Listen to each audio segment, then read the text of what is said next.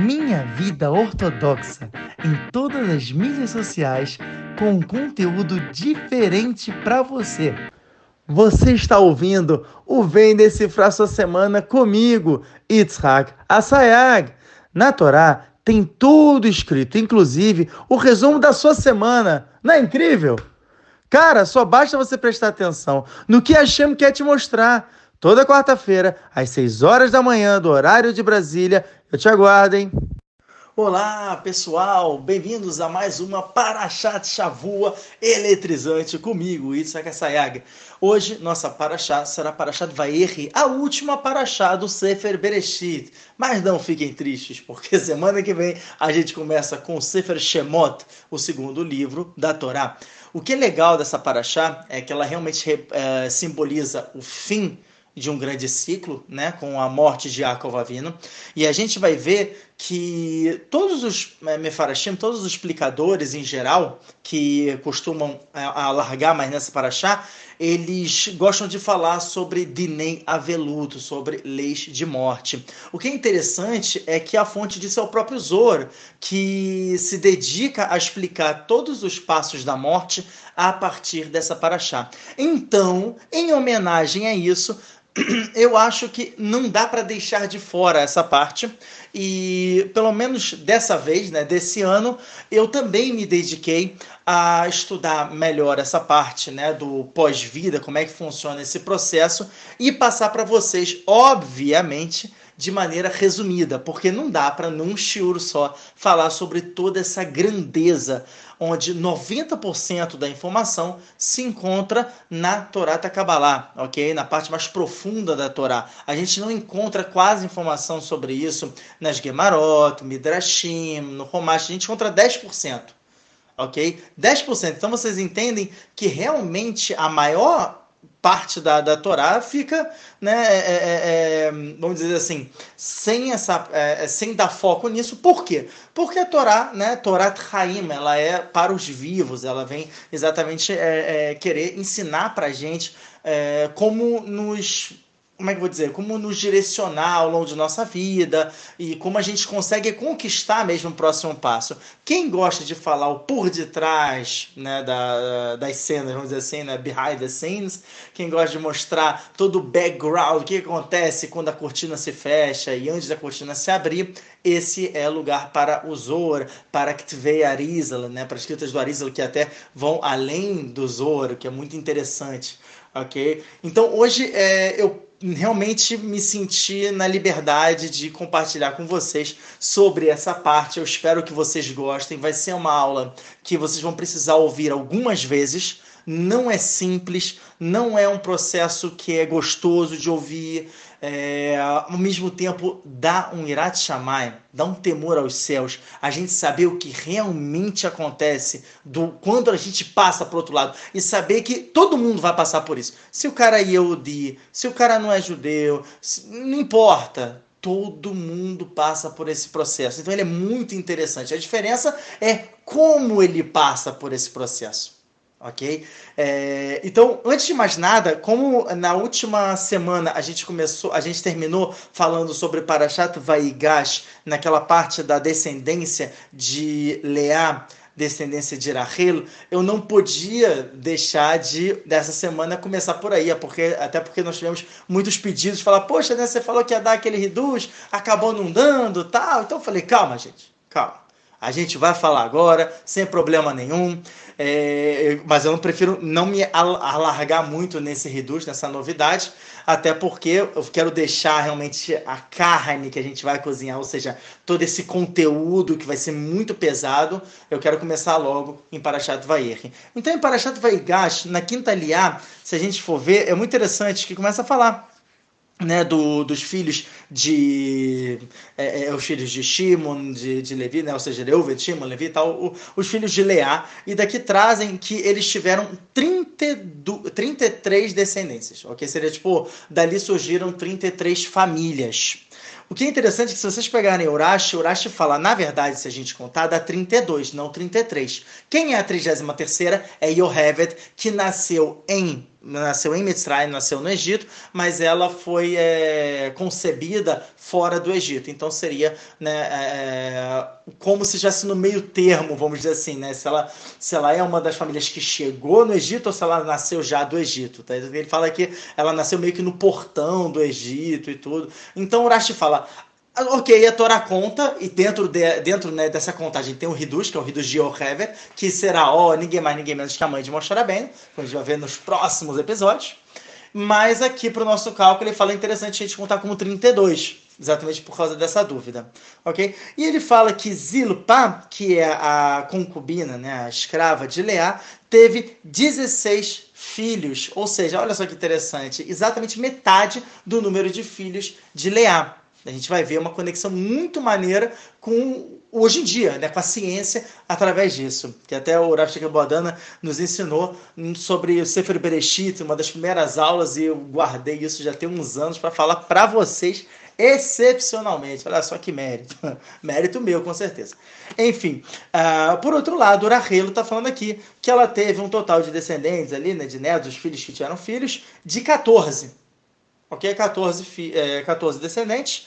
E Bilá teve sete descendentes, ok? A gente vê aqui, né? Isso vai desde a Aliá Hamishi até a Aliá Xixi.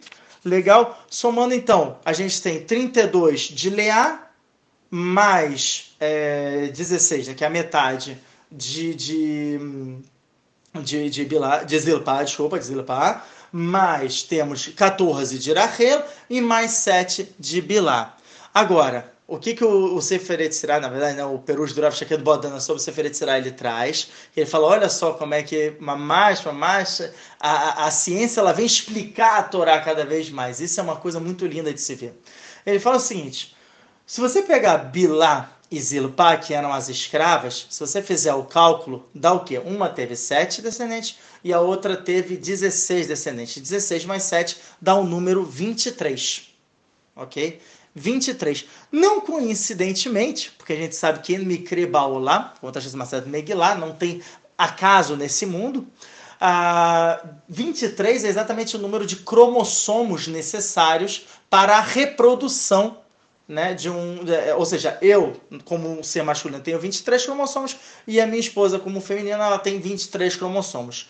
No que nós, no que nós é, nos conectamos, desculpa, no que a gente se conecta, eu e a minha esposa, ao gerar um novo ser vivo, esses cromossomos formam pares, gerando 46 cromossomos. Essa junção de 40, né, ao formar 46 cromossomos, é o que a gente chama de vida ou descendente. Agora vem a parte interessante. Leá e Rahel, se a gente calcular, fica 32 de Leá mais 14 de Rahel. Se a gente somar dá quanto? 46. Olha só que maravilha. 46, que é o quê? É a descendência. Enquanto que as concubinas, que foram feitas para quê? Por que, que, as concubinas estavam lá? Por que, que elas tiveram é, essa participação na Torá? Única e exclusivamente para reprodução. Então você vê que qual foi o número de descendentes que gerou? 23, que é o número de cromossomos, para a gente gerar a ideia de, de, de, realmente gerar uma vida. Agora, gerar vida quando? Quando você chega em 46 cromossomos, que é exatamente a descendência que é de Leá e Rachel, que eram as principais, eram as filhas de Lavar, eram realmente, era né, Rachel, como a gente explicou nas, nas outras parashiot, é, era a, Zivugagun, era a alma gêmea de Yaakov, enquanto que Leá era a alma gêmea de Esav, que através da tefilá, da reza dela, ela mudou todo o destino do universo, ao entrar também como esposa de Yaakov. Legal? Então, gente, eu queria muito fechar com vocês esse, esse reduz de Parashá Vaigash. E aí sim, agora a gente chega na parte do de que é, é finalmente Yosef coloca o pessoal no lugar em Eretz Agoshen, já está agora todo mundo entrando. Um reduz interessante em relação a isso é que hum, Yaakov primeiro ia mandar Yehudá, ele falou, vai lá e monta uma yeshiva. Assim está no Midrash, ou seja, vai lá, monta uma casa de estudos para a gente realmente já purificar todo esse lugar, tá, o Goshen. O legal é que o Ben Ishai, no livro Od Yosef Hai, sobre Parashat Vayechi, ele fala, por que logo Goshen? Por que que Yaakov olhou e falou, ah, opa, essa, essa é a terrinha que eu quero morar? Porque ele fala que a palavra Bagoshen, olha que reduz, se você pegar a letra Beit, qual é a letra que vem antes de Beit? É Aleph. Gimel, né, que é Bagoshen, Gimel. Qual é a letra que vem antes de Gimel? É Beit. Até a gente tem Aleph, Beit, Av. Shin, Bagoshem. Ah, na verdade tem o Vav antes, né? Então, Gimel, Vav. Vav, qual é a letra que vem antes? Rei. Shem, Shin, qual é a letra que vem antes? Resh. E Nun, qual é a letra que vem antes? Mem fica a palavra, o anagrama Avraham. Ou seja, Avraham, lá atrás, em Parashat Lech Lechá, quando Sará foi dada, né, foi entregue ao faraó e rolou tudo aquilo que o faraó teve sonho, teve lepra, não conseguia tocar nela, até que ele libertou, está escrito que ele não somente libertou, como ele deu muito ouro, ele deu uma riqueza muito grande. Só que não está especificando só em ouro, fala deu uma riqueza. E o, o Ben Ishai, com a genialidade dele, falou assim: opa, que riqueza é essa? Ele deu Goshen, ele deu aquela terra. A partir do momento que aquela terra passou a ser de Abraão, toda a tumá, toda a impureza que estava entregue, estava imersa naquela terra, também foi embora. Olha só que bonito. E por isso que Jacob, quando olhou para aquela terra, falou: essa é a terra. Porque ele teve o que a gente chama, né, até o Sharma Mareira Zal, Nagdamashiv Reari, fala sobre o Arizal, isso se chama Reiaruhani, ou seja, uma visão espiritual. É diferente uma visão espiritual de um Ruach HaKodesh, porque a visão espiritual ela é sobre o presente, enquanto que o Ruach HaKodesh ele também pode se, é, ele, ele geralmente ele vai sobre o futuro, ok? Então você não vê uma visão futura, ele vê uma visão ali espiritual falando, essa terra aqui ela tá, ela tá totalmente pura, ela, ela tá tá bonita pra gente começar a entrar e fazer tudo. O que é interessante é que ele mandou Yehudá. Por que, que ele mandou Yehudá logo de início? Por que, que ele não mandou Reuven, ou Shimon, ou Levi e tal? Não, ele mandou Yehudá. Porque Yehudá tinha sacrificado tudo para poder recuperar Shimon, como a gente viu para Shatfaigash. O que significa que ele era a pessoa mais apta a sim sacrificar tudo pela Torá, assim como ele sacrificou tudo por outra pessoa. E somente uma pessoa que tem essa característica ela pode realmente ter sucesso no mundo da Torá. A gente, no mundo da Torá, a gente tem que sacrificar tudo pela Torá. Não é 50, 60, 70%, como foi o caso de Reuven, que ele falou: ah, dois filhos meus morrem se você se eu não conseguir trazer Benjamin. Como assim dois filhos teus morrem? Ele tinha quatro, 50%.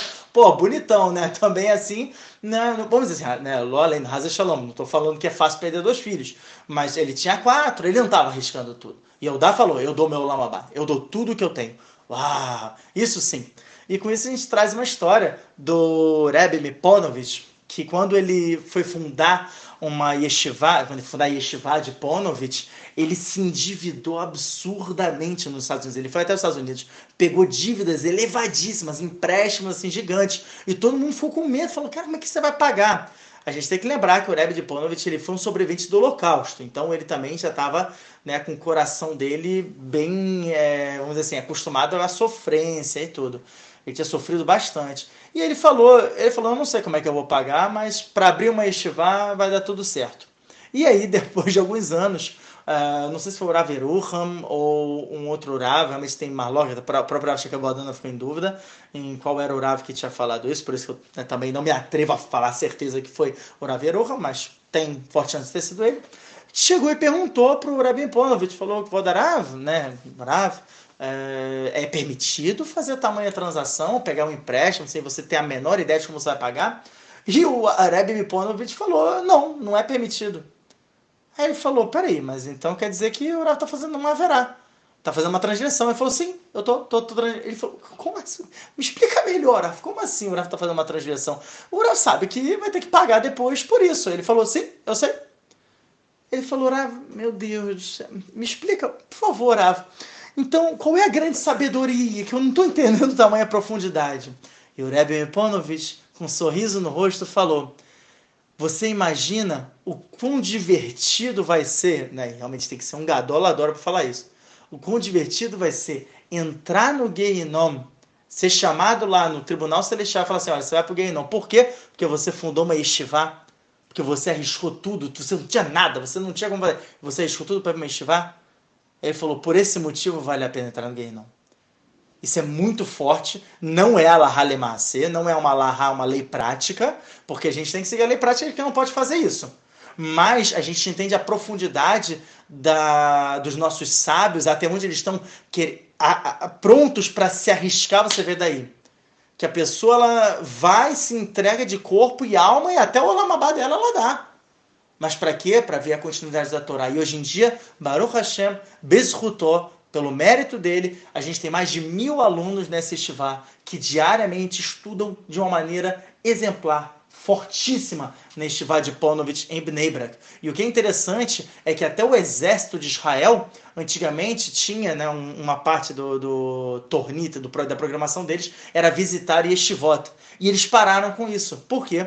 Porque tiveram algumas ocasiões que, quando os, os soldados entravam nessa estivá e eles viam esse fogo da Torá que os Bahurim, que os alunos estavam falando, eles ficavam tão extasiados, meu Deus, que sabedoria é essa que eu não estou sabendo, já que a maioria dos soldados não era religioso, que eles acabavam querendo sair da, do exército para ficar neste vai e virar Vrehim, virar realmente é, é, sábios de Torá.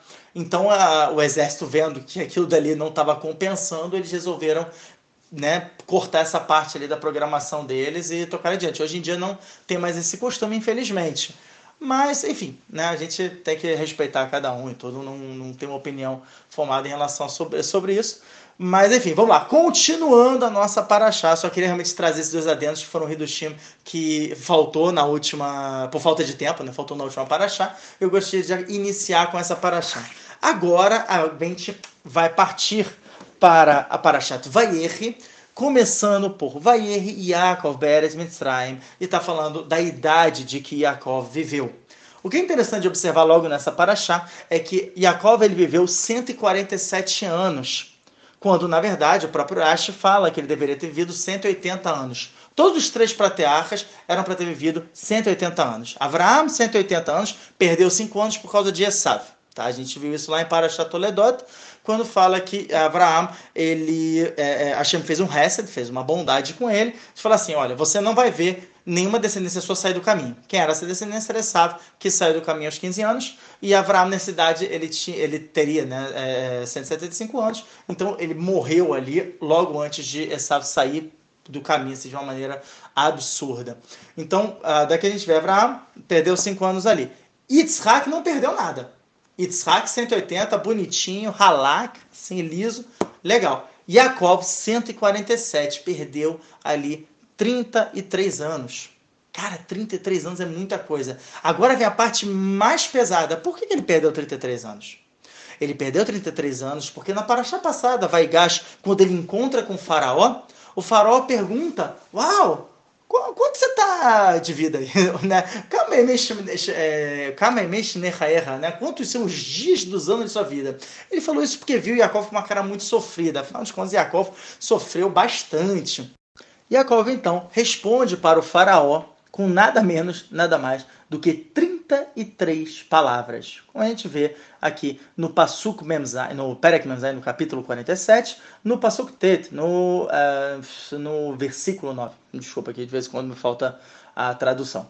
Então, vai o Yaakov ele parou, yemesh ne megurah, shloshim me'at shana, me'at veraim, ayu, yemesh ne hayai velo, asigu et yemesh ne hayai avotai, bemei migureyem ele fala, você vê que ele se alonga demais, Yaakov, ao explicar quanto tempo ele tem de vida. Então ele fala, é, eu tenho aí uns 130 e tantos, enfim, ele quis explicar com realmente um sofrimento, uma dor. Qual é o problema? O problema é que a Kadosh Baruch olhou ali, isso está no Midrash Rabbah de Bereshit, que fala assim, não, peraí, como assim? Pô, Yaakov está reclamando Yaakov está reclamando, depois de tudo que eu fiz por ele, pô, tá bom, aconteceu isso com o filho dele, devolvi o filho dele, o filho dele não morreu. Aconteceu né, com Diná e tudo que ela foi sequestrada, mas pô, Diná voltou também para Yaakov. Eu tenho tudo para ele, ele fugiu, tu, mas recebeu Brahá, recebeu dois esposos, um, um, né, 12 filhos, recebeu aí, rico pra caramba, ainda tá reclamando? Ai, ai, ai, ai, ai. Que isso é o Mekadin. Isso é a profundidade da sentença de Hashem. Para cada palavra que Yaakov falou, Hashem tirou um ano da vida dele. Uai, isso é muito pesado. Isso é um Mekadin. Se a gente tivesse esse mesmo din, eu tenho essa sentença, eu tenho certeza que não tinha ninguém para estar vivo na nossa geração que a gente acabou sendo mimado, a gente acaba né, reclamando e tudo. Eu falo por mim, eu falo por mim muitas vezes, eu falo, poxa, Xen, tá, facilita um pouquinho.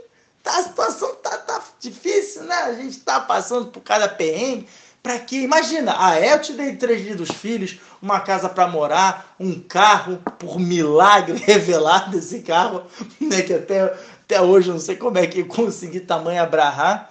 Enfim, né, o carro, o carro é, é, é regular, assim, maravilhoso. Para mim tá, tá ótimo. Mas enfim, só para vocês entenderem um pouquinho de como é que funciona o mercadinho. Você vai reclamar, amigão? Ah, não reclama não, não faz isso não. Por quê? Porque você vai reclamar, também vai ter uma sentença sobre. Obviamente, no nível de Jacob Avino foi cada palavra, assim como foi o Dino com Yosef. E aqui é até interessante a gente abrir esse, esse adendo, que ele perdeu né, esses 33 anos e fala, ué, mas para onde foram esses 33 anos? Se a gente olhar em Parashat, é, Parashat não, Masechet Hagigah, Dafte Vava Mudalev, fala o seguinte, fala que Tzadik Zahá, ou seja, se vê uma pessoa que é justa, um grande é, é, sábio, ele teve mérito, ele ganha a porção dele e a porção do Haverod, de um amigo dele, ou seja, um próximo, Beganeden. Agora, um rachá, raiar, agora se é um perverso e se deu mal na sentença, ainda foi declarado como culpado, ele pega a parte dele e a parte do próximo no gay, não. Ou seja, existe, daqui a gente aprende que existe sim essa qualidade da gente ter acréscimos, ou a gente ter perdas no mundo espiritual. Será que isso funciona também no mundo material? E a gente aprende que sim. Olha que interessante. Está escrito em Maseret Hagigah, na mesma Maseret. Só que alguns da Pimantes, lá pela página 5a, final da 4b, início da 5a, um Maser, um, um, um caso vamos dizer assim, né? um, um acontecimento. O que, que foi esse acontecimento? Está escrito que Rav Bibi Benabai, ele tinha uma ravruta. Ele estudava a Torá, mas ele estudava a Torá não era com, a, com um ser qualquer, não, era com um anjo. Não era com qualquer anjo, era com o anjo da morte. Hum, a gente vai falar bastante sobre ele hoje. E o anjo da morte, estudando com ele, ele tinha lá um serviçal, vamos chamar esse serviçal de Igor. Ele falava lá, Igor, vai lá, eu tenho aqui a minha listinha, que até vocês podem ver, a gente fez uma, uma brincadeira com isso no Reels, que a minha esposa soltou hoje. Então tá lá no Instagram, corre lá para ver. E aí o pessoal pode vir de novo para cá e vai entender toda essa, essa, essa parte do, do Anjo da Morte que a gente estava fazendo uma alusão através de uma paródia é, realmente para ter esse link, porque esse link é muito real. Assim, achei, achei genial essa, esse link que ela teve. Eu falei, a gente tem que gravar isso, porque realmente vai pegar muito. Então, ali vocês têm uma, uma certa imagem, e agora a gente vai aprofundar muito mais essa imagem. Então, o Anjo da Morte ele tem ali o serviçal dele, vamos chamar de Igor, e trazia lá a listinha dele falando assim: hoje vai morrer essa galera aqui, você tem que ir lá buscar. Ele foi lá, buscou uma pessoa, Miriam a Miriam a Megaderet Banim, assim está escrito. Ou seja, Miriam Aganene, tá? a mulher que trabalhava numa creche. Quando o Malar o anjo da morte, vê Igor com essa alma do lado dele, ele fala: que, que, que é isso? Mas o que, que é isso? O que está acontecendo aqui? Deixa eu ver essa lista. Ele falou: Igor, não era Miriam Aganenet, era Miriam Megadelet Sear, ou seja, era Miriam que fazia crescer cabelos. Quem era Miriam que fazia crescer cabelos? Era Miriam que era cabeleireira. O Tosfot fala que era Miriam, ou seja, Maria, mãe de Jesus. Ela era para ter ido embora naquela hora, tá bom? Mas ele falou, ah, o Igor errou e trouxe sem querer essa outra Miriam. O que, que o Malar Mavitos da Morte fez? Falou, ah, tá, Lonorá, não tem problema, ela fica aqui com a gente. Rabi Ben Nabai, o Rabi Bibi, falou assim, não, vocês podem fazer isso? Teve um erro, claramente foi um erro. Por que, que não pode devolver?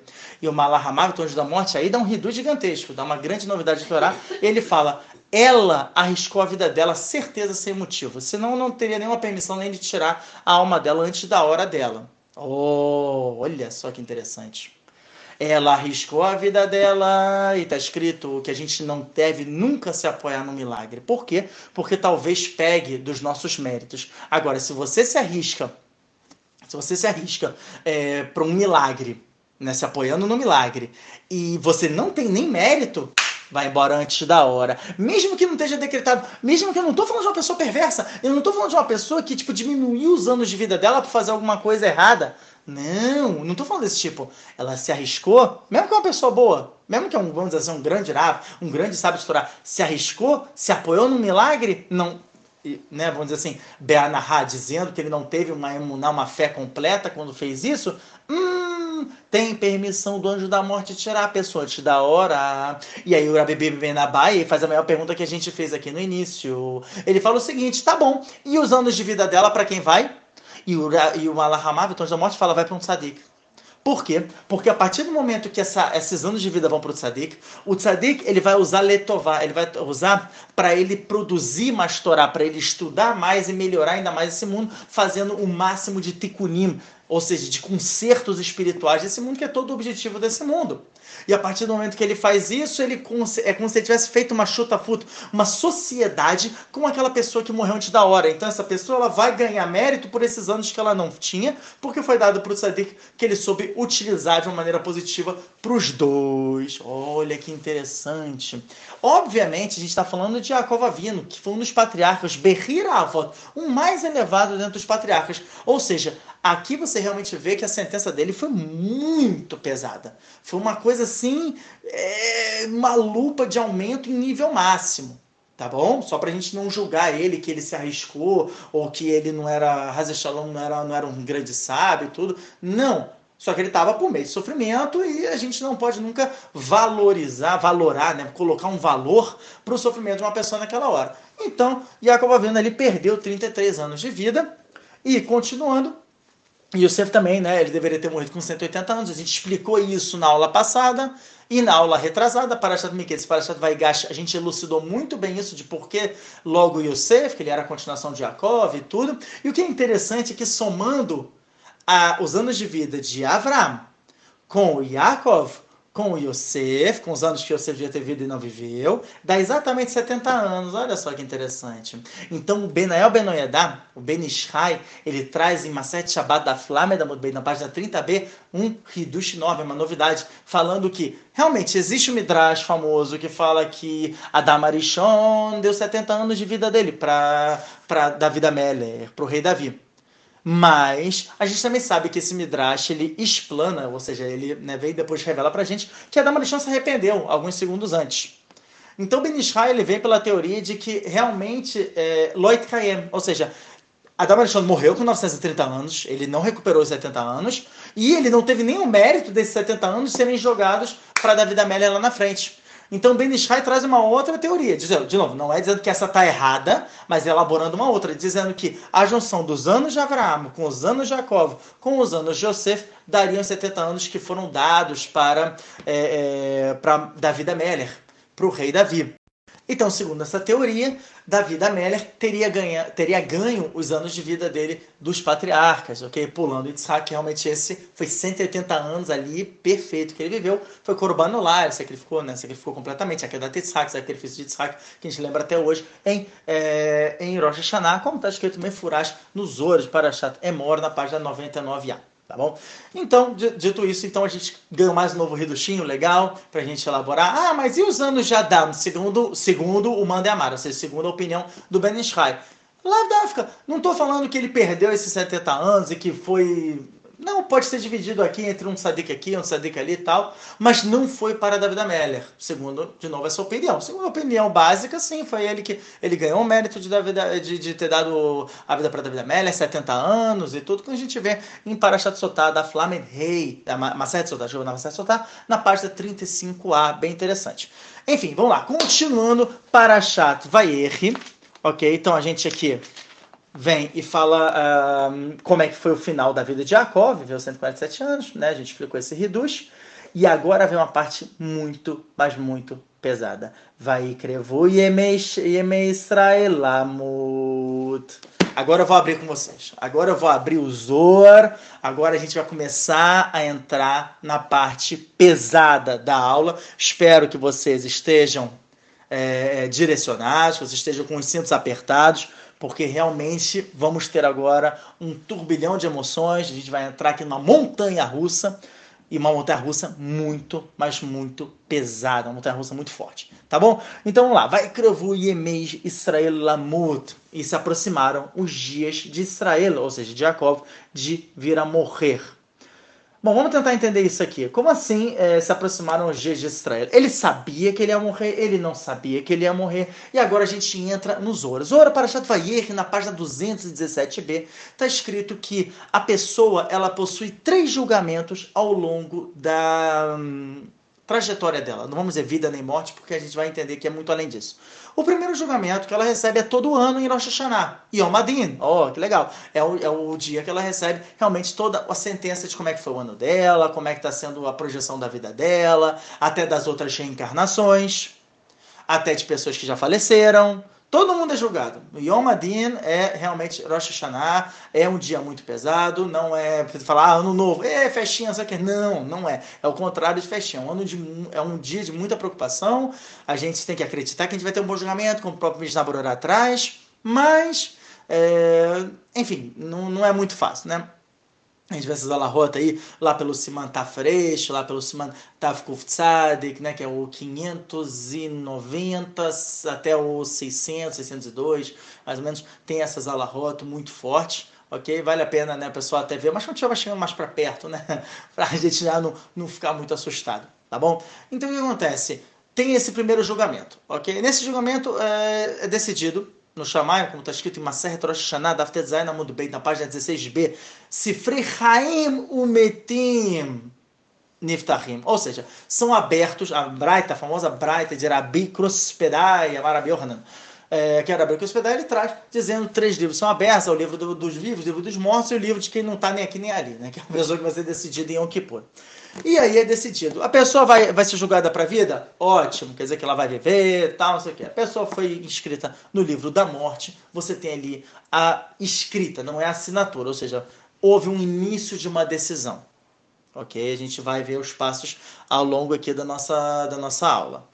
Depois desse julgamento, só vou explicar os outros julgamentos rapidinho, ok? Esse é o primeiro julgamento. O segundo julgamento é Yom Adin Amitá. Quando a pessoa morre, ela tem um tribunal rabínico e aí realmente ela vai ver toda a vida dela e ela vai é, é, ser julgada a partir de cada e cada ação dela. É muito pesado, é um julgamento muito mais intenso, até porque a pessoa já não tem mais como voltar em chuva, ela não tem como tentar se melhorar. Acabou, já deu game over, como a gente vai explicar daqui a, um, né, daqui a alguns minutos, eu espero, não daqui a umas horas, não, daqui a alguns minutos a gente vai tentar já entrar nesse assunto. E o terceiro, em Almadine, como eu expliquei no, na aula que eu dei sobre o fim dos tempos lá no YouTube, né, vocês podem conferir, está escrito que isso é Zora de Parashat Vaikra, lá pelo Dav Tetvav na página 15b, 16a, que está escrito que a, a, vai ter o Yom Adin que vai ser na ressurreição dos mortos, todo mundo vai voltar, vai ter aquele grande julgamento, e enfim, vai ser a capará final, vai ser a última expiação antes da gente realmente ser elevado para o Olamabá, para o mundo vindouro que está fechado até agora, como eu já expliquei nas outras aulas, ok? Então agora vamos voltar para esse primeiro julgamento, que é o que interessa para a gente, para a gente entender como é que funciona o início do fim, o início da morte, tá bom? Então primeiro o início é assim, Deu Rosh Hashanah, Yom Adin, que é o, né, o ano novo judaico, todo mundo é escrito, judeu ou não judeu, todo mundo tá ali, todo mundo é, é, é examinado. Passou pelo pente fino, ganhou mais vida, ótimo. Não passou pelo pente fino, hum, foi decretada a morte para a pessoa. Ela, isso pode significar que ela pode diminuir os dias de vida dela, é, não necessariamente que ela vai morrer nesse ano, só que vamos dizer assim, naquele ano ela perdeu 5 anos que ela deveria viver. No ano seguinte ela perdeu mais 10 anos. No ano seguinte perdeu mais, sei lá, 15 anos. Vai chegar um ano que acabou, vai ser o ano final dela. Então é por isso que a gente sempre tem que se preocupar muito em é, é, é trabalhar bastante, voltar em Tchuvá, principalmente Roda Shelu, né, um mês antes tal, do Yom Adin, né, de Tishrei, para que a gente consiga ter um bom julgamento. Isso é escrito no livro da vida, que seja até adicionado, se a gente perdeu alguma coisa, que possa voltar esses anos. Como está escrito em Maséia Tevamoto, na página 49b, tá? que é, existe essa realidade de a gente sim recuperar os anos de vida que a gente perdeu. Ok? Legal? Então lá, prosseguindo. Weiter. Então temos essa, essa primeira qualidade, que é o Yom Adin, que é Rosh Hashanah. Depois a gente tem os 10 dias de Teshuvah, a série também de Teshuvah, são 10 dias que a gente pode fazer Teshuvah, e temos Yom Kippur. O Yom Kippur já é somente, único e exclusivamente para os Yehudim, ok? Para os judeus. A gente vai explicar isso melhor agora. No Yom Kippur está escrito que é a Hatimah, é a assinatura, ou seja, em Rosh Hashanah foi escrito. Para os não-judeus foi escrito e assinado. Ali já acabou deu sentença final. Para o judeu, ele tem uma extensão, que é o Benoni, que é o cara que não está nem, é, não é nem um sadik, não é nem um justo, um gigante e tal, mas também não é um grande perverso, vai, não é um cara, é um cara que testa a avó dele, tem um, né, é, é, gosta de fazer certas coisas que não são certas pela, Lahá, pela lei judaica. Tá então ele tem ainda essa extensão de prazo dos 10 dias de Teshuvah, até Yom Kippur. Chegou em Yom Kippur, vai ser realmente o julgamento dele, ele vai ter ali a, chance né, de, de, de, pedir perdão, né, Yom Kippur, Yom Kapará, né, fazer toda a expiação dele. Enfim, se ele conseguiu, se deu bem, ele tem como cancelar aquela escrita de Rosh Não se deu bem, continuou fazendo besteira, teve a primeira assinatura. Agora a gente entra no Zohar. Zohar Parashat Vayerri, da Fresh Raf Amud Beit, na página 220b, está escrito que existe mais uma assinatura. Isso é um reduz gigantesco do Zohar. Ok? Até então a gente não sabe disso. O Zohar vem e fala, existe um segundo, que é depois de Yom Kippur, a gente conta quatro dias, entra em Sukkot, conta uns oito dias, ou seja, mais ou menos uns 12 dias depois. Uns 12 dias depois, a gente tem Oxanarabá. Oxanarabá é, uma, é, é, o último dia de Sukkot, a gente passa a noite inteira estudando e tem esse costume. Por que, que tem esse costume de estudar a noite inteira? Oh, agora vem o Zoro explicar o costume. Ele diz, Rabi Shimon Bar Yochai diz que nesse dia o anjo da morte está carregando os pitaquim, os pedaços. Pitaquim é como se fosse um pedaço de papel, com todos os nomes das pessoas que vão morrer nesse ano. E tem como a gente roubar esse petek, tem como a gente pegar e surrupiar esse pedaço de papel com os nossos nomes, pelo menos, caso, é, é caso esteja, né? Além de Deus me livre, caso esteja lá na mão dele, a gente tem como pegar. E Hashem dá essa oportunidade. Você como é que Hashem é Hesed, ele é bondade. Ele dá ainda essa chance pra gente, pra gente no último segundo ainda conseguir né, fazer algo a mais e conseguir rasgar esses decretos e ter uma boa vida, ter um bom ano e tudo. Então ele fala, né, até um ceder, né, eu já falei isso algumas vezes, é, que a pessoa, uma ordem né, que a pessoa tem que ir num lugar escuro a partir da meia-noite, é, meia-noite que eu digo é, seria meia-noite e quarenta, meia-noite e quarenta e cinco, tá? Que é desmaniota, só tá lá. Tem que olhar, pessoal olha lá no site do Rabat vai ver. Aí tem que ver na lua cheia, tem a sombra e tem a sombra da sombra, enfim, é, um, é uma coisa meio complicada. O que é interessante de falar disso, que a gente já está mencionando, a gente vai falar agora, é que por que, que eu preciso olhar para minha sombra aí, ou, ou, a sombra da minha sombra, né? Que minha sombra tem uma sombra, olha que interessante. então, por que, que eu tenho que ficar olhando? Porque nessa noite, se tiver algum problema com a pessoa, isso vai mostrar na sombra. Porque a sombra da sombra, ela carrega as mitzvot e as averot da pessoa. O que significa, e o Zohar revela pra gente, que se a pessoa tiver, ela vê de repente a sombra da sombra dela, então não é todo mundo que consegue enxergar, tem que ter realmente uma certa hum, sensibilidade para conseguir ver esse tipo de coisa, ok? É, então a pessoa vê só a sombra da sombra do, da cabeça, mas ela não vê do corpo. O que, que o Zoro fala sobre isso? Fala que a pessoa vai viver e toda a família dela, Haza Shalom, vai morrer nesse ano. Não é que ela vai diminuir os dias de vida. Não. É para esse ano. Isso vai acontecer. É real. É pesado. Ok?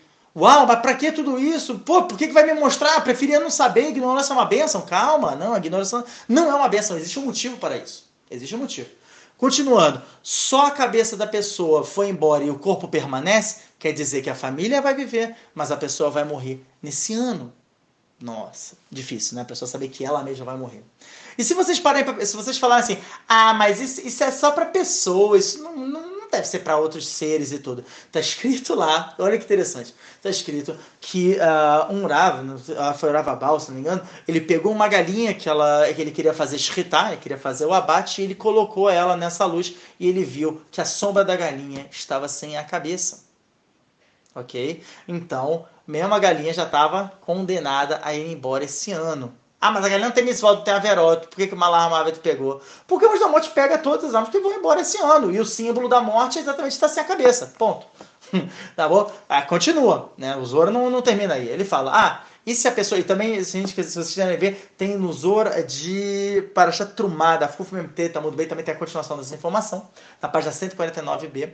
E fala o seguinte: o Zoro continua falando. E se a pessoa ela tem a cabeça, ela tem o corpo, mas ela não tem os braços, quer dizer que ela não vai ter sucesso financeiro esse ano. Quer dizer, esse ano, olha, não tenta investir, não tenta fazer nada, vai dar errado, já está explicando, vai ter um ano de problema financeiro.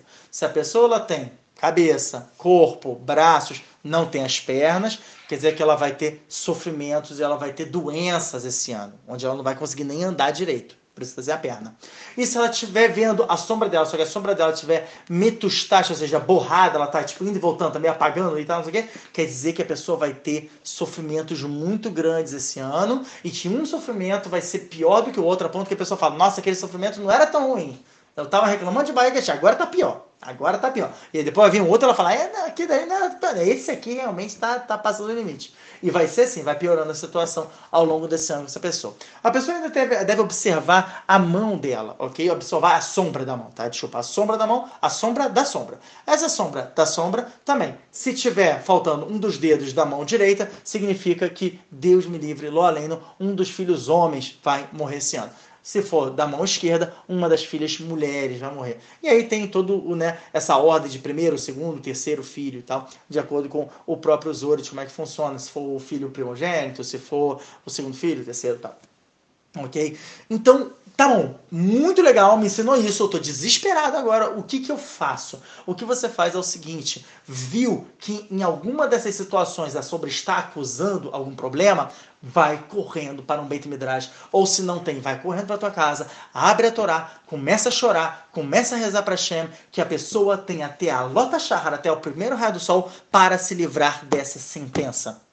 Por isso que Hashem deu para gente esse reduz. Por isso que Hashem deu essa liberdade para que o Rabi Shombar Rai revelasse para gente essa novidade de Torá. Porque a gente tem sim como tentar resolver o máximo possível. A gente tem como tentar se salvar. Tá bom? Por isso que Hashem dá essa qualidade para gente.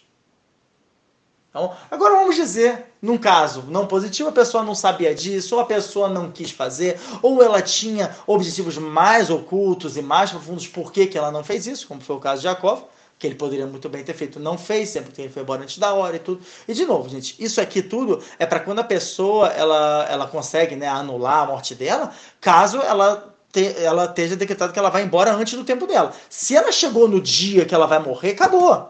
Ela não tem como salvar. É que nem o Reduz de Maset Shabbat da Flama da Bem, na página 30b, que fala de David Ameller. David Ameller, ele eh, estudava Shabbat e tudo, e ele conseguia sobreviver, porque quem está estudando, a Torá protege contra o anjo da morte. Isso é muito legal, só que o Ben no Ben Benadá, ele revela, ele fala, não, não foi esse o motivo que, que David Ameller estava estudando.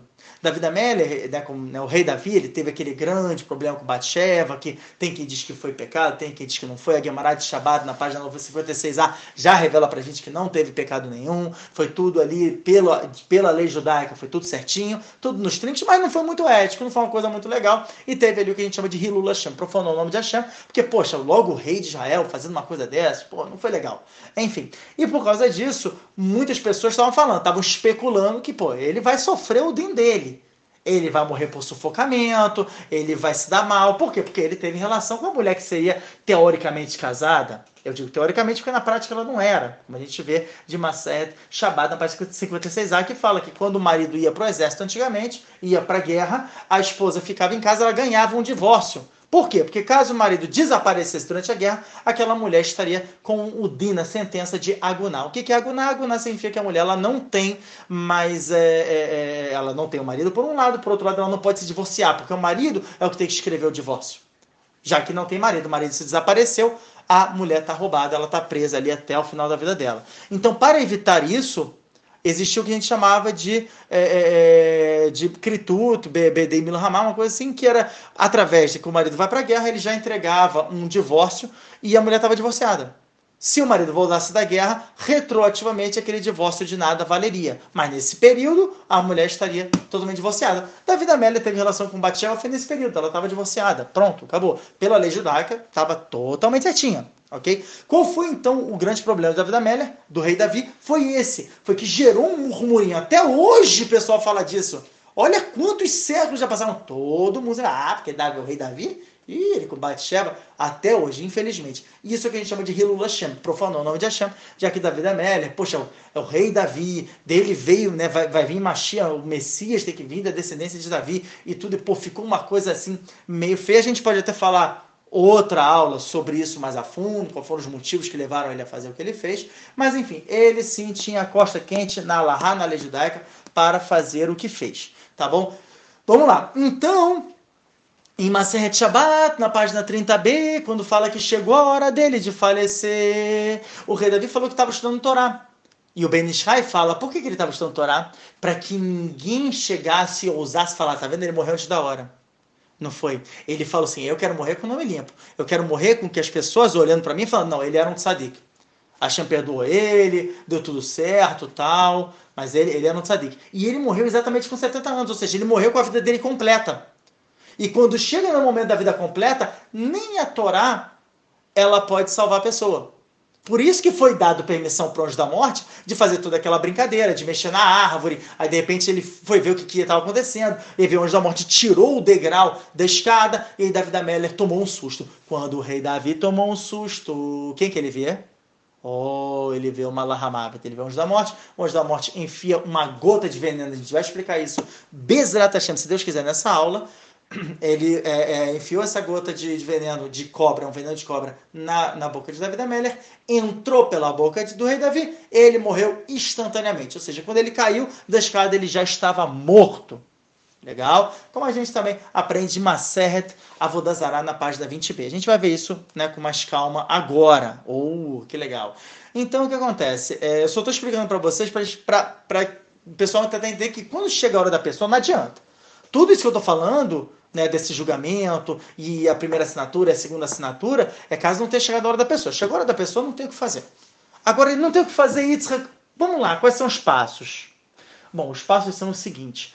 Deu o Xanarabá, deu a segunda assinatura, a pessoa não se livrou?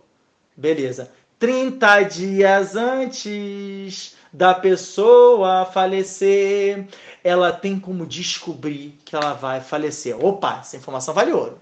Essa informação vale ouro. É, qual seria o. Como é, que, como é que eu consigo descobrir isso? Zor, Zor, no Parashat Vayer, na página 217b, fala 30 dias antes. Se a pessoa estiver espiritualizada, ela vai começar a sentir partes da sua alma indo embora. Olha só que loucura. Aí você fala, poxa, mas se a pessoa que está elevada é a pessoa que não está elevada, o que, que ela faz? A pessoa que não está elevada, de uma certa forma inconscientemente, também sabe que vai embora. Como é que eu sei disso? Porque vocês já viram aquelas pessoas, e eu acredito que todo mundo aqui já tenha tido esse tipo de contato, que aquela pessoa que do nada chega para, não sei, ela do nada vira e fala: Poxa, eu devia me resolver, eu devia me resolver com meu filho. Eu devia construir aquele laço que eu abandonei há tanto tempo. Ou então, pô, lembra de uma dívida lá atrás, para pô, ter que pagar esse cara. O que, que é isso? É uma súbita vontade de resolver assuntos inacabados? Isso é a Hashem dando a última oportunidade para a pessoa voltar em chuva antes dela falecer. E ela tem 30 dias para fechar cada ponto que ela puder. Olha só. Então, mesmo que a pessoa não está tão ah, espiritualizada, ela tem como descobrir. O que é interessante é que, por experiência pessoal, o meu pai, 30 dias antes dele realmente entrar num estado gravíssimo de é, é, é, é como é que fala UTI e tal, já não conseguia nem sair do hospital, uma situação terrível. 30 dias antes, ele do nada, primeira vez ele resolveu ir para um psicólogo com a, com a minha irmã. E eles se resolveram. E eu perguntei para minha irmã, e como é que tá o papai? E ela falou, cara, ele tá calmo. Meu pai sempre foi um cara muito nervoso. Ele estava calmo, ele estava sereno, ele estava realmente do nada queria pedir desculpa para ela, estava é, querendo agir de uma maneira mais positiva e tudo. Prestem bem atenção no que eu falei. Ele teve, né, foi um mês antes, não dele falecer, dele entrar num estado de coma pesado. Aí você fala, opa, peraí, mas não é, não é 30 dias antes?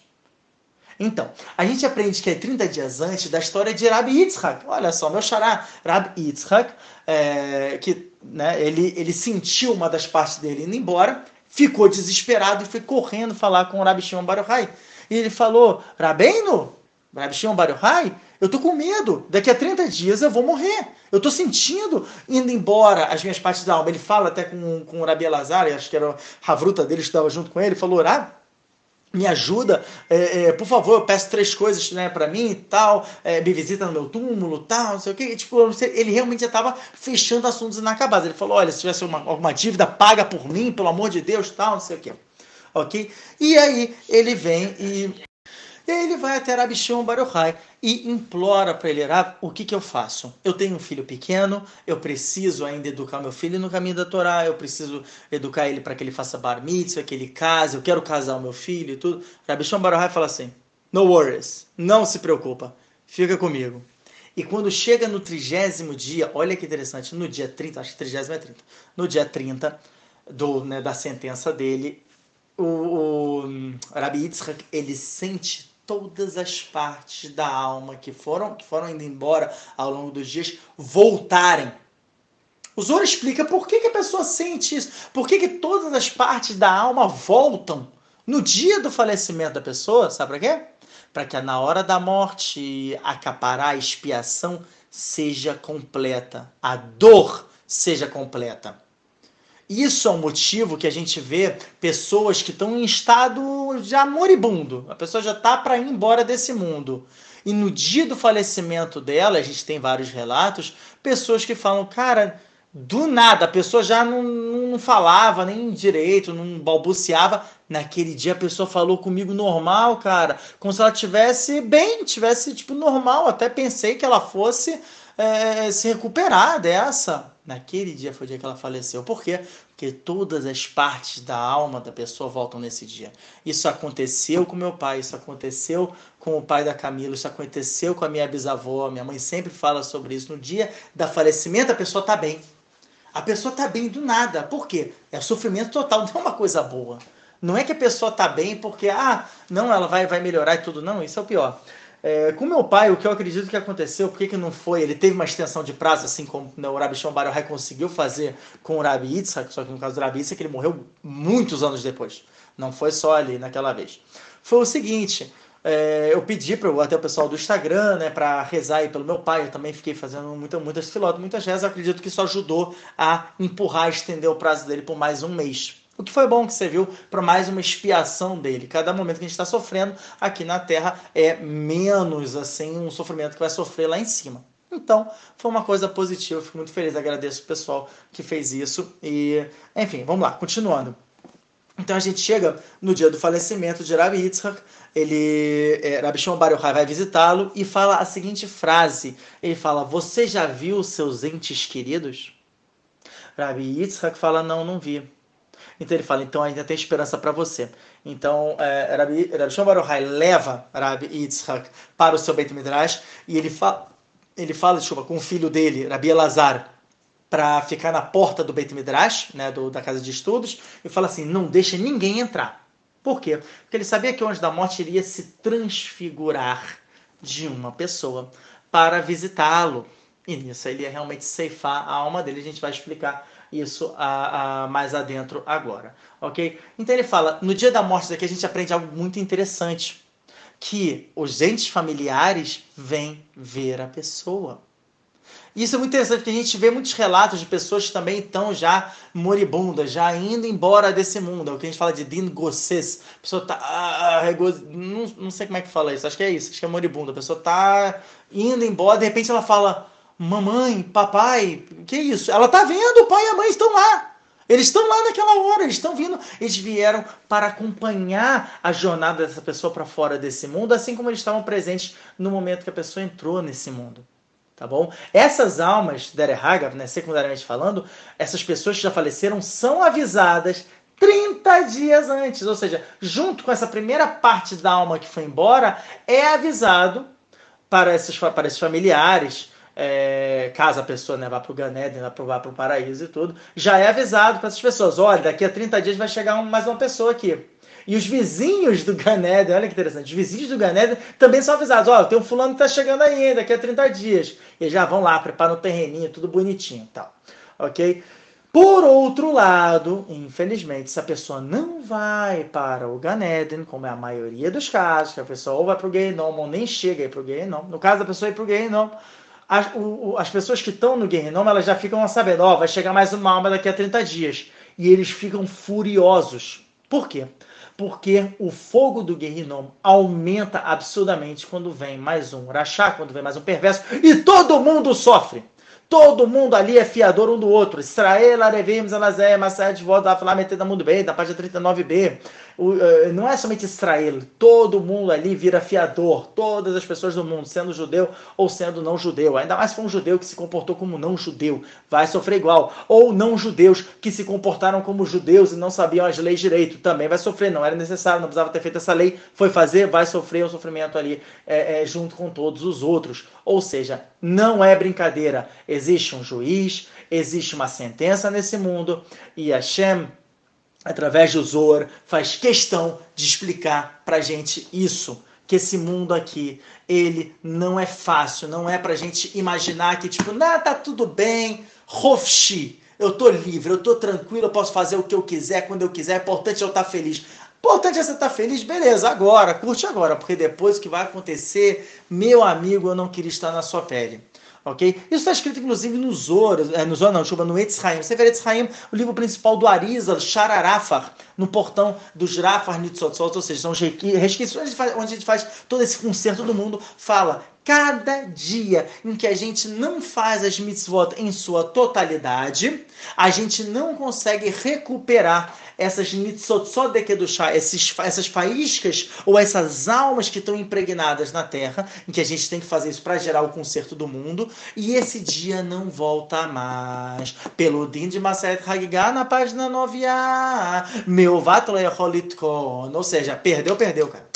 Perdeu, perdeu. Mas peraí, mas, poxa, eu tinha que fazer esse conserto, não sei o quê. Não tem problema. O conserto do mundo vai ser feito com assim, a sua ajuda. A Shem vai mandar outra pessoa, provavelmente um tzadik ali, para fazer uma brahá, fazer uma coisa e vai consertar pela pessoa. Pode ser pela raiz da alma da pessoa ou por outro motivo. Mas vai haver um conserto. Isso você pode ficar tranquilo. O problema foi que a pessoa não fez o conserto. Hashem deu para você e você não fez aquilo. Então você vai prestar contas por causa disso. Ok? Então o que acontece? No dia que a pessoa vai falecer, a gente agora explicou que aparecem né, os familiares e tudo. Por quê? Por quê? Porque eles vêm acompanhar pessoas, vêm dar um suporte. É uma nova realidade que vai ser explodida na cabeça da pessoa, na cara da pessoa. Esse é o dia da morte da pessoa. A pessoa ela realmente recobra, recobra a consciência, recobra a ideia dela, começa a falar normal, tal, não sei o quê. Até que Bom, agora vem uma parte muito interessante. A gente vai se aprofundar mais nesse assunto hoje. Até que chega o anjo da morte. Massaia Tavodazará na página 20b é a única informação que a gente tem que revela como é o anjo da morte. E fala o seguinte: o anjo da morte, ele é cheio de olhos. Hum, interessante. E ele pega a espada da pessoa, ele pega né, uma espada dele e, através da pessoa olhar para o anjo da morte, ele tem uma figura tão pavorosa. É, é um, imagina um filme de terror assim mais cabeludo que vocês possam ter visto. Eu vi há um tempo atrás um filme chamado Babadook, eu fiquei com um pesadelo, assim, porque eu realmente era uma figura assim horrenda, dava muito medo. E mas tem gente que tem medo do Fred, Fred Krueger, tem gente que tem medo, sei lá, do Jason, ou, sei lá, Darth Vader, não importa. O que a pessoa tem mais medo, saibam vocês que isso não chega nem a ser uma amostra grátis do que, que é o Malar Hamavet. Ah, de onde eu sei que ele é tão pavoroso assim? Maseret Moed Katan, Dav Kafret Amudalev, na página 28a e 28b. Na verdade, 28b tem mais até sobre essa história. E fala o seguinte, fala uh, da história de Rava e Abai, que estudavam juntos e tudo, e Rava, ele já estava din ou seja, ele já estava no final da vida dele para falecer. E realmente ele falece. E no que ele falece, de repente ele olha e ele fica espantado, morrendo de medo.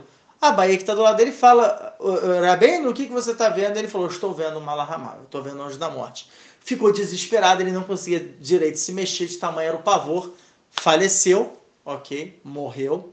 A gente vai entender isso, né, daqui a pouquinho mais, poxa, mas ele não era um tzadik, até um tzadik merece isso e tal. A gente vai entender isso daqui a pouco, tá bom? Faleceu, vem em sonho, para Abai e começa a falar com Abai. Fala, é, é, Abai, é o seguinte, eu, eu realmente estou no Lamaimet, Baruch Hashem, meu juramento foi bom, estou indo para o Ganeden e tudo. E ele fala, e ele dá uma informação interessante, ele fala, e mesmo que Hashem falasse para mim, olha, te dou mais uma chance. Você pode voltar e olha, vou facilitar a tua vida, hein? Você vai ser um grande rabo, eu vou te dar todo o cavodo, eu vou te dar tudo, tudo que você quer. Não vai se preocupar com o dia, não vai se preocupar com nada. Eu só quero que você sente, estude Torá. O Rava fala para ele, fala, mesmo que Hashem me desse isso, eu não ia aceitar. Ó, oh, então o aluno dele vai e fala, ué, por que não?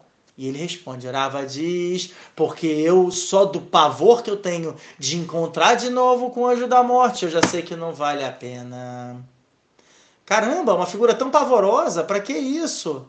Para que isso? Aquele, nossa, aquela coisa sinistra, né? Grandão, todo preto, e a gente agora adicionou uma informação cheia de olhos. Que que é isso? O que está acontecendo aqui? Por que, que ele é assim? Foi pegando uma espada na mão? Para que isso? Então a gente, né, para. Né, vamos dizer assim. É... Então vamos lá, vamos ser concisos. Uh, Mekorot, vamos lá, fonte que eu gosto bastante. Zoar Pareshat Vayera Daf Kuvav Amud Aleph. Zoar Lech Lecha Daf Aintet Amud Aleph. E para finalizar, Zoar Parashat Trumah Daf Kuf Nun Amud Aleph. Ok? Seria Zoar Lech Lecha 79a, Zoar Vayera na página 106a e Zoar Trumah na página 150a. Os três falam o seguinte: os rechaim, as pessoas perversas, as pessoas que não cumprem com o Torah Mitzvot, elas vão chegar perante uma Lahamavit, eles vão morrer de medo. E por que isso? Para que elas tenham a última oportunidade de voltar em chuvar. Opa, tô vendo o Lama Emet. Opa, não estou totalmente morto, já que não é imediato que a pessoa vai morrer. Como a gente aprende de onde? Zohar Parashat Pikudei, da Frei Samergim Elamud Beit, que fala o seguinte, não é uma gota, são três gotas de veneno. Ok? O, a Maserhet Vodazara, na página 20b, ela fala que é gota. Ela não fala uma, duas, três, ela não faz a quantidade. Agora o Zohar vem e revela pra gente, não, são três. Por quê? Porque você tem ainda essa última oportunidade de voltar a enxuvar. Você viu a Emet, você está vendo a verdade na sua cara. Ele está gigante, ele cresceu. E o que é mais pesado? O que é mais pesado? Está escrito Malahamavet onde ele está, o anjo da morte, em cima da cabeça da pessoa. Quer dizer, a pessoa está deitada, de repente ela vai ver aquilo ali. Pum! Caiu a primeira gota. Começa um gosto amargo, amargo, amargo, assim, revela o Zoro para Picudei, da frase Reish Samerre, na página 268b. Fala um gosto, o gosto mais amargo que você pode imaginar. Por quê? Porque esse gosto é como se fosse aquela pílula do Matrix, sabe? Que a pessoa está tomando, ela está começando. Tá saindo a alma do corpo, tá começando a perceber, caraca, esse mundo era material. Esse mundo aqui era totalmente material e eu agora não sinto mais nenhum prazer, eu só sinto desgosto com esse mundo. Quer dizer, a pessoa realmente ela vai começando a se desvencilhar. Qual é o perigo disso? O perigo é que se ela se desvencilhar de uma vez só, se bom, cortou, morreu, se a pessoa não fez chuva na última hora, naquele último momento, aquele último segundo, ela morreu sem fazer chuva. E isso é muito, mas muito pesado. Porque os denim, isso aqui é só o início. É só o início. Como está escrito em Parashat Vayeke, Daf Kuf Tzadik Tetamud Beit, na página 199b, que fala que existem sete dinim, são sete sentenças na morte. Sendo a primeira, a hora da morte. A primeira sentença é a própria morte. Você viu o anjo da morte. Ele é grande, ele está cheio de olhos. O que é cheio de olhos? Para que isso? Então a gente tem o Perus na explicação do, do Marco, da Rabhaim Vitar no Likutim, Sefer Likutim, que é, né, é, é, explicações sobre todo o chassi, sobre toda a, a sobre todo o Zor, onde o, o Rav Haim Vital ele fala que esses olhos eles são das averotas da pessoa. Ou seja, cada haverá, cada transgressão que a pessoa faz, ela gera um anjo. E cada mitzvah que a pessoa faz, ela gera um anjo, como está escrito em certa, uma certa na página 13a. Ok? Então, a pessoa criou um anjo. E esse anjo ele vai vir ali na hora da morte da pessoa, principalmente esse anjo, né? Malahabalá, um anjo da destruição. E esses são os olhos que estão olhando para a pessoa. É a própria Verá. Ah, Itzhak, mas que aparência tem esse anjo? Sabe que aparência tem? A sua. Exatamente, é a sua cara esse anjo. É a cara da pessoa. Sem mais nem menos, sem botar nem tirar. E assim também são os Malachiacharet, que são os anjos celestiais, que são os anjos feitos pelas mitzvot da pessoa. Né? Até interessante, é como se fosse aquele desenho do Pluto, né? para quem viu, do Mickey, onde tem né, o Pluto mal, né, o Pluto diabinho e o Pluto anjinho. É o Pluto, você vê que é ele. Por quê? Isso realmente você vê que tem um chores, tem uma raiz aqui. Né? E a gente vê, até eu expliquei uma vez no Sefer Achizionot, no Perek Aleph, o Rafael Vital, inclusive, se não me engano, foi no Od Rav Beit, Rav Gimel, no, né, dentro desse, desse, desse capítulo, acho que foi na, na na sessão, artigo, sei lá, 20, 20, 22, 23, onde ele fala que tinha um Rav, que, que uma vez encontrou com um, né, uma pessoa e que tinha, ele viu realmente dois anjos, um à direita e um à esquerda, né, o Yitzratov, Yitzrará, é, e esses anjos eram como se fosse, ele viu, né? Ele falou, esse anjo Yitzhara, você pode interpretar como um Shindat, que é um demônio. Então você vê que realmente é o diabinho e o anjinho. Né? Isso é muito legal. Então, o que acontece? A pessoa vai ver uma Lahamavit, o anjo da morte, cheio desses olhos. Agora a gente entendeu. Não é que ele está cheio de olhos, senão que esses olhos seriam os anjos ali que estão com ele. A gente também explicou né, daquela pessoa que ela faleceu antes da hora dela. Aí ela faleceu antes da hora dela, mas o julgamento dela não tá para aquele horário, tá quando ela falecer. Para onde, onde ela fica nesse meio termo? Nesse meio tempo ela fica com o vigia do Malahamá. Então, Malahamá, então antes da morte, então vira agora babysitter dessas almas de pessoas né, que faleceram antes do tempo dela porque se arriscou, botou, se colocou em perigo de vida, não tem para onde ir, o anjo da morte fica ali então como babysitter da pessoa. Olha que pesado, uma babysitter do Malahamá, do anjo da morte, eu acredito que ninguém queira, né, já que vai ficar vendo aquela figura tenebrosa o tempo inteiro, ok? É... Então tá, a gente revelou sobre isso ele né, vem porque a espada, mesmo sentido. A gente encontra aqui, mesmo sentido, para apavorar a pessoa, deixar a pessoa num medo absurdo. Ok? Para que três gotas? A primeira gota vem exatamente para causar aquela amargura, né, da pessoa começar já a se desvencilhar do corpo. A segunda gota, ela é mais amarga ainda, ok? Para a pessoa já sentir um gosto, um desânimo, assim, um, uma coisa horrível. A terceira gota é muito pesada. A terceira gota é a gota final.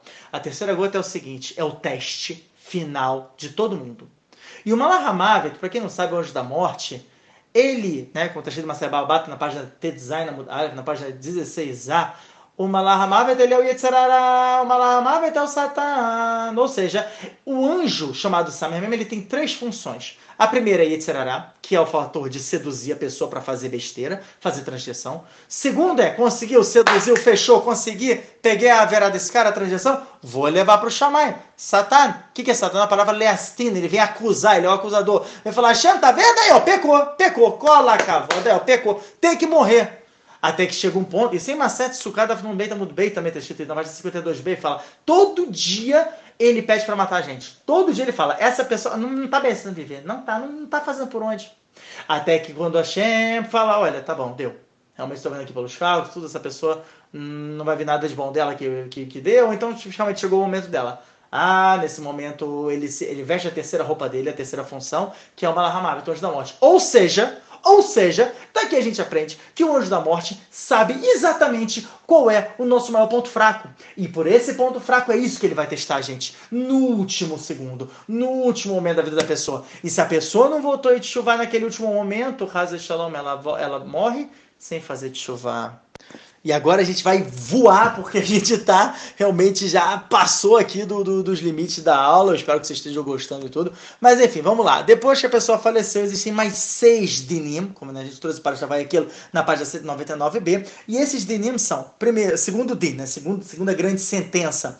É, vem três anjos, ok? Para anunciar a morte da pessoa. Um anjo vem e fala, fulano, tal, não sei o que, a tal hora, tantos dias, tal, foi, foi a vida dela. Segundo anjo vem e contabiliza todas as ações e as transgressões da pessoa. Ele vai gritando, todos os mundos ouvem, todas as mitzvot que a pessoa fez, mas também todas as transgressões que a pessoa fez. Por isso que ela quer um din, né? uma coisa muito amarga. A pessoa vai sentir uma vergonha absurda. Ah, esse cara aqui, ó, se masturbou naquele dia, naquele lugar, no banheiro, fulano e tal. Ele também fez isso aqui, não sei, ó, falou de um monte de gente aqui, falou para Quer dizer, vai ser uma coisa horrível. É uma vergonha que a pessoa sente, ela não sabe. E ela não tem para onde fugir de tanta vergonha, ela não sabe mais o que fazer. Esse é o segundo anjo. E o terceiro anjo, esse é mais tranquilo, ele só vem acompanhar a pessoa, né? Como está escrito em uma sanidade da Flávia da Mudbeit, na página 30b, que tem um anjo que acompanha a pessoa na barriga dela, né, que ensina a Torá para ela e tudo. E aí, quando ela falece, esse mesmo anjo ele volta, né, para acompanhar a pessoa, assim como ele acompanhou em vida, ele está acompanhando em morte. As pessoas que estão ali né, em volta, né, o, o, sejam os vizinhos do Ganeden, sejam os vizinhos do, do Gainom, sejam os familiares, se eles estiverem com uma cara feliz, senão bom, quer dizer que a pessoa vai ter um bom julgamento, quer dizer que a pessoa está indo para um lugar bom. Se a pessoa tiver com uma cara ruim, já fica desesperado. Já fica desesperado, porque é péssimo sinal, vai para um lugar ruim, entendeu? Já vai ser um julgamento ruim, quer dizer, a pessoa mandou mal nessa vida. Ok? Então vamos lá, continuando. Esse é o segundo DIN. O terceiro DIN, a terceira grande sentença, é quando colocam a, a, o corpo na, no Kever, né? no túmulo. Aí, só por aí, gente, a gente já, perde, já tem umas 3, 4 aulas só sobre isso ok? É muito pesado, é um momento que a pessoa, né, o Gaon Mevino, o Gaon, o Gaon fala que é um momento que a pessoa tem mais inveja, que ela fala, caraca, olha essas pessoas, elas, ainda têm chance de fazer mitzvot, sabe? Elas têm chance de se salvar, ela, e eu não, eu, acabou, acabou pra mim, game over, a pessoa já não tem mais o que fazer. Ela não tem mais vontade de fazer a verota, ela não tem mais vontade de, sei lá, o homem olhar para rabo de saia, ou a mulher ficar vendo, né, coisas assim, tipo de, de surinho dela, né, sei lá, querer comprar roupas novas, a pessoa não tá nem mais aí para isso. Tá nem mais aí, morreu. O mundo material morreu. A pessoa só tem desgosto de falar, pô, que mancada, cara. Que mancada. Pô, podia ter feito tanta coisa boa num filho, perdi meu tempo. Poxa, que coisa. O quarto DIN, então, ele é o DIN de Rebuta Kever, ou seja, a sentença é de Rebuta Kever. Rebuta Kever é aquilo que a pessoa fica presa, né? a alma, ela fica dentro do corpo dela, fica presa dentro do corpo, o corpo está imóvel, e vem um anjo e fica batendo a pessoa até ela acertar o nome dela. Essa sentença, ela é muito pesada. Eu tenho pelo menos três aulas só sobre isso, são bem grandes, mas Bezrat Hashem, rezem por mim para que eu consiga é, fazer essas aulas, colocar no YouTube, Bezrat Hashem. E o que acontece? Ah, isso pode demorar dias, isso pode demorar semanas, meses ou até anos como a gente vê no Mihat Eudá, que fala que Shabtai Tzvi ficou preso pelo menos uns 12 anos só em Ributa Kever. Olha só que pesado, ok? Imagina, nós batendo todo dia qual é seu nome, a pessoa não consegue acertar. Ok? Ah, mas qual é o, o significado disso? Enfim, coisa mais profunda e tudo. Vai ter. Vamos lá, adiante. Quinto dino, quinta sentença, é a sentença de Tolaim, ou seja, são os animais, os vermes que ficam comendo a carne da pessoa, como está escrito em Maset Abad, da de Melamudo Beit, na página 13b, que a, a, o verme comendo a carne, a pessoa sente que nem uma agulha no vivo. Ou seja, eu vivo, sinto uma, senti uma agulhada aqui na minha, na minha pele, dói, é a mesma dor que o morto sente com o verme comendo a sua pele. É nojento, é terrível, é carne. E detalhe, ok? O próprio Zoro fala: e o que, que, são os vermes? Os vermes são as próprias averó da pessoa. Então, dependendo de se ela fez uma haverá, uma transgressão grande ou uma transgressão pequena, vai ser um verme maior ou um verme menor, vai ser um verme que vai comer mais ou menos. Quer dizer, tudo é extremamente preciso, não tem maldade, não tem crueldade. O que tem é me dá, quem deve me dá. A pessoa fez em vida isso, então ela vai receber o troco em morte muitas vezes.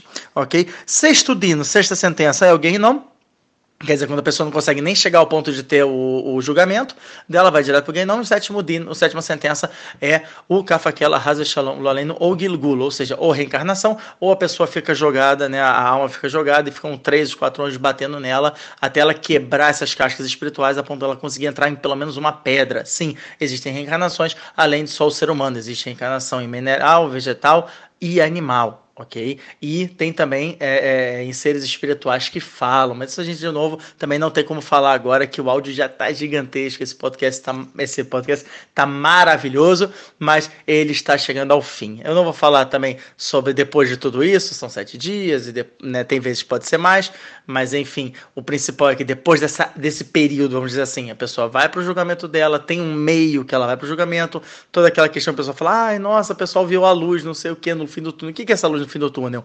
É o Marata Marpelá, é a caverna onde foram enterrados os patriarcas. Isso, inclusive, quem foi para Hebron, aqui em Israel, sabe que tem, inclusive, um lugar ali que é fechado, mas que tem um, umas árvores saindo de um buraco, e nisso tem uma caverna que está dentro de uma caverna, e lá dentro é onde os Midrashim, inclusive o próprio Zorim, Barashat Bereshit, Lamed Retamut Beit, na página 38b, fala que é um dos portões do Ganeden, olha só que interessante, ok? E aí a pessoa passa pelo Ganeden para chegar no Beidin Shalmala, ou seja, no Tribunal Celestial. É muito bom, é maravilhoso, é incrível, mas estamos chegando ao fim de mais um podcast. Eu sinto muito, eu espero que vocês tenham gostado. Eu quero saber o que, que vocês se sentiram é, identificados com essa Parashat Shavuot, com esses Redushim. Será que alguém da família de vocês já passou por algum desses dinim que eu falei? Alguma dessas é, é, características que eu falei 30 dias antes de falecer, ou no dia que faleceu? Uau, nossa, é, meu tio foi assim, ah, minha avó também aconteceu isso tal. Enfim, é, é, compartilhem, falem para o pessoal escutar mesmo, que quanto mais vocês assistirem, mais vai me dar vontade também de passar cada vez mais do Steam com muitas fontes, com muita qualidade para vocês. Uma ótima semana e Shabbat Shalom. Você sente falta de um lugar onde você pode tirar qualquer dúvida de Torá com fonte, como um Google? Solucionamos seu problema. Com um preço simbólico, você participa do nosso grupo de perguntas e ainda cumpre com a mitzvah de Sahar Vezevulun. Gostou? Quer saber mais? Entre em contato no Instagram ou por e-mail minhavidaortodoxa.gmail.com